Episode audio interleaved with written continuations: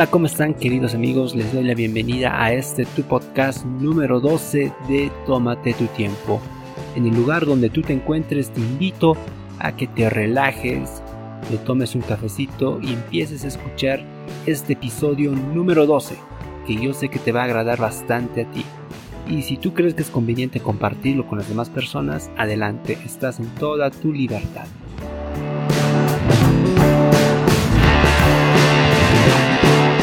Podcast Tómate tu tiempo, un espacio donde abordaremos temas que muchos no hablan, donde la gente quiere escuchar lo que no se dice. Tómate tu tiempo.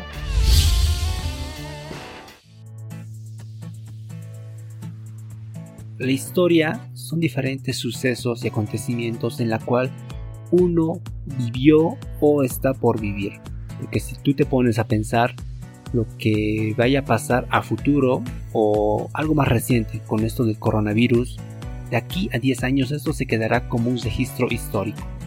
Eh, lo que pasó hace miles y millones de años atrás está escrito ahí con puño y papel en las diferentes bibliotecas donde tú puedas encontrar. Es importante que uno conozca de la historia para ver qué es lo que pasó antes y por qué ahora vivimos así que la historia está separada en dos cosas, una buena y una mala. Gracias a lo que pasó hace muchos años atrás, o la invención de la penicilina, por ejemplo, que pudo neutralizar las diferentes heridas del dolor en las diferentes guerras, el descubrimiento de la rueda, en la cual hasta el día de hoy es una gran invención porque los automóviles se movilizan con eso, gracias la invención de la rueda, que sería en todo caso en este siglo las llantas. Tenemos la invención de la tecnología, de las matemáticas, de la música. Tantas cosas que pasaron antes, cuando tú ni yo existíamos, pasaron diferentes sucesos en la cual fueron muy beneficiosos hasta el día de hoy. Pero como también hubo cosas buenas, también existieron cosas malas. Ahí tenemos las diferentes guerras, la primera, la segunda guerra mundial, y algo más cerquita aquí por los años 1400 tuvimos la colonización por parte de los españoles, tuvimos la fundación de Bolivia, las diferentes guerras como la del Pacífico, la del Chaco, la revolución del 52, que son diferentes sucesos y acontecimientos que si no hubieran pasado hasta el día de hoy, no sé cómo nosotros hubiéramos vivido. ¿Te imaginas que si en vez de colonizarnos los españoles, hubieran venido los occidentales, los chinos, aunque existe un libro referente a eso. Pero ¿qué hubiera pasado? Tal vez nuestra cultura, nuestra historia sería diferente. El día de hoy tal vez no podríamos hablar el castellano sin otro idioma. Y son diferentes hechos y sucesos que pasaron en la historia. Tómate tu tiempo, te propone la mejor opción en podcast.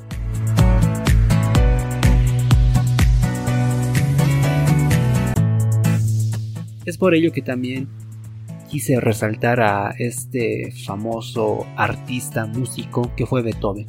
Yo considero que todo músico, o por lo menos el que hace música, tiene que conocer una de las sinfonías de este gran artista. Como ustedes pueden saber, Beethoven eh, sufría diferentes enfermedades, una sífilis, también tenía eh, padecimientos oculares, que no podía ver bien, problemas digestivos, asma, incluso tenía problemas auditivos. Ustedes se preguntarán, una persona así, ¿cómo pudo componer las diferentes obras que hasta el día de hoy son un exquisito de arte? La sociedad de, de ese entonces lo calificaba como una persona que no podía tener las capacidades. Pero Beethoven demostró todo lo contrario como pueden observar hasta el día de hoy se siguen tocando las diferentes sinfonías de Bolivia, de, América Latina, incluso del mundo entero, sus diferentes obras. Y una de las más famosas es la Sinfonía número 5, que ustedes la habrán escuchado en las caricaturas, en las películas, porque es esa famosa música que dice ta ta ta ta, ta ta ta. Yo sé que ustedes la escucharon. Y efectivamente, se imagina si Beethoven no hubiera seguido a ese impulso que le motivaba a hacer la música, el día de hoy no, no, hubiéramos tenido toda esa hermosa melodía que se puede escuchar en la música clásica, evidentemente. Albert Einstein, igual otro personaje importantísimo de la historia. Un científico, físico, eh, que incluso tenía problemas para hablar y aprender. Imagínense eso, que a ti a tus nueve años de edad, tu profesora te hubiera dicho que no podías aprender a leer y que eras incapaz de hacer las diferentes actividades en el colegio. Uno se sentiría mal. Diría yo, ¿para qué nací? Prefiero morir. Pero Albert Einstein eligió otra vida. Y a pesar de sus dificultades para hacer una cosa, se enfocó en hacer otra cosa. Y es por ello que hasta el día de hoy muchos científicos manejan esta teoría de la relatividad, gracias a Albert Einstein. Ahora nos vamos un poquito más atrás. ¿Qué pasó una mañana cuando Isaac Newton se despertó de su habitación, se fue hacia el bosque y se sentó en un árbol? Si justo ahí le cayó una manzana. Y ustedes se imaginan que hubiera pasado si Isaac Newton no se hubiera levantado esa mañana y hubiera ido a sentarse eh, al pie de un árbol. El día de hoy no hubiéramos tenido esta teoría de la gravedad. Son diferentes sucesos, hechos que pasan en la historia. Todo eso tiene el porqué. Y es por ello que a veces las ventajas que decimos tener tal vez no sea eh, lo correcto. Puede que esté escondida en las desventajas. Si tú tienes amigos que son excelentísimos en el deporte, juegan bien el fútbol, o tal vez algunos amigos que les fascina la lectura, se comen tres o cuatro libros a un 80% de comprensión al mes, o tal vez otras personas que son fascinantes de la cocina no les sale nada salado ni nada dulce, siempre en su punto. Pero a ti te cuesta demasiado hacer los deportes, no puedes comprender al 100% lo que lees, o tal vez no eres bueno en la oratoria, tienes miedo, eres tímido. Déjame decirte que en esas desventajas que tú tienes, puedes encontrar la verdadera potencialidad de tu persona. Sí, efectivamente, como veíamos en el caso de Beethoven. Todo el mundo le catalogaba porque no podía escuchar bien. Y a él no le importó eso. Él tomó esa desventaja que tenía y componer las mejores obras de todo el mundo. Imagínate que si a ti no te gusta leer, pero puedes adquirir otras disciplinas como tal vez escribir. Y quién sabe, tal vez estamos viendo a un Pablo Neruda, estamos viendo a una Isabel Allende, tú podrías ser uno de ellos. Tómate tu tiempo te propone la mejor opción en podcast.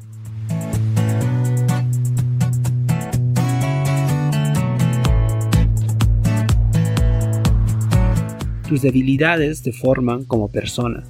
Si no puedes hablar, puedes desarrollar a escribir. En el colegio a mí me catalogaban por miedoso, porque no podía expresarme bien, y hasta el día de hoy me cuesta expresarme. Ustedes no se imaginan cuántas veces tuve que grabar este podcast para que salga más o menos bien. Y me cuesta trabajo realmente. Pero con la práctica se puede, efectivamente. Pero mi debilidad fue la oratoria. Pero también adquirí otros hábitos. Sin enfocarme tanto en, la timidez de hablar en público, empecé a escribir. Y créanme, hasta el día de hoy me sale mucho mejor la escritura que la oratoria. Y es por ello que si tú ves alguna potencialidad que tienen otras personas, no te enfoques en ello. Enfócate en las desventajas que tú tienes, porque ahí puede estar la semilla en la cual puede germinar para que puedas adquirir tu mayor potencialidad.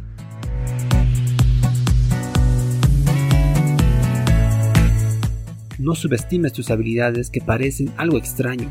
Siempre hay momentos génesis que dan un paso al futuro. ¿Sabes a lo que me refiero cuando digo algo de Génesis? Es el inicio. Una puerta se abre cuando tú tienes esa valentía de entrar. Imagínate, ¿qué hubiera pasado si tú no te hubieras declarado a, esa chica hermosa del colegio? Tal vez el día de hoy no hubieras estado con ella. O tal vez a lo revés, ¿qué hubiera pasado si al negarte a decirle tus sentimientos a esa chica del colegio no le dijiste nada? qué pasaba el día de hoy. Siempre te pusiste a pensar. Siempre hay un momento génesis en nuestra vida. Eh, les comento un poco de mi historia.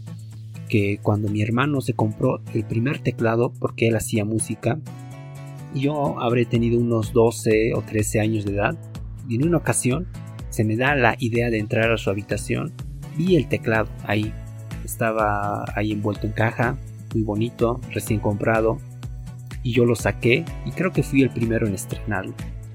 Empecé a tocar las teclas. No sabía que estaba tocando, no sabía realmente nada de música, pero me gustó. Y en ese instante fue el momento génesis de mi vida, porque a partir de, ese momento me gustó hacer la música, me inscribí a cursos para hacer música, composición, eh, me volví algo empírico y hasta el día de hoy agradezco porque mi hermano trajo ese teclado, aunque él no lo utilizó, pero yo sí le di un buen uso. Me armé un poco de valor, vi el momento génesis de mi vida y lo utilicé. Tú puedes reconocer esos momentos en la cual tal vez agarraste eh, ese libro de la librería o de la biblioteca, te emocionó tanto leerlo que hasta el día de hoy te pudiste comer, no sé, alrededor de unos 100 o 200 libros al año. Ese fue tu momento génesis es importante hallarlo y comprenderlo, esos momentos en la cual uno inicia, porque ahí se crea lo que nosotros llamamos el pasado y el futuro. Cuando una puerta se cierra del pasado, una puerta se abrirá en el futuro. Hace muchos años, Edward Lorenz, quien fue un matemático y meteorólogo allá por los años 1960, planteó una teoría que era referente al efecto mariposa. Yo sé que ustedes lo escucharon esto en películas, en series, que se trataba de diferentes cambios que una persona realizaba en el pasado que transcurrían en el futuro. Edward Lorenz hizo un experimento donde vio que el soplo de aire de una mariposa puede alterar el clima del viento de otro país. Si una mariposa está aleteando justamente ahora en la parte de Rusia, Alemania, esto puede transcurrir hasta la parte de Latinoamérica y podría traer huracanes, tormentas. Un simple aleteo de mariposa. Ustedes dirán, pero es bien pequeñito, porque ustedes en el campo vieron a las mariposas, hacen una pequeña aleteadita con sus alas y no parece gran cosa. Pero ese pequeño efecto podría causar grandes repercusiones en el otro lado del mundo. Es por ello que Lorenz hizo esta teoría, el efecto mariposa, que a cada acto que tú realices puede traer un efecto dominó para el futuro. Pequeños cambios traen grandes transformaciones. Tómate tu tiempo, te propone la mejor opción en podcast.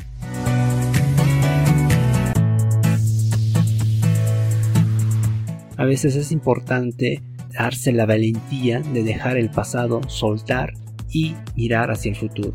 Como te dije, a veces no podemos encontrar lo que realmente somos buenos.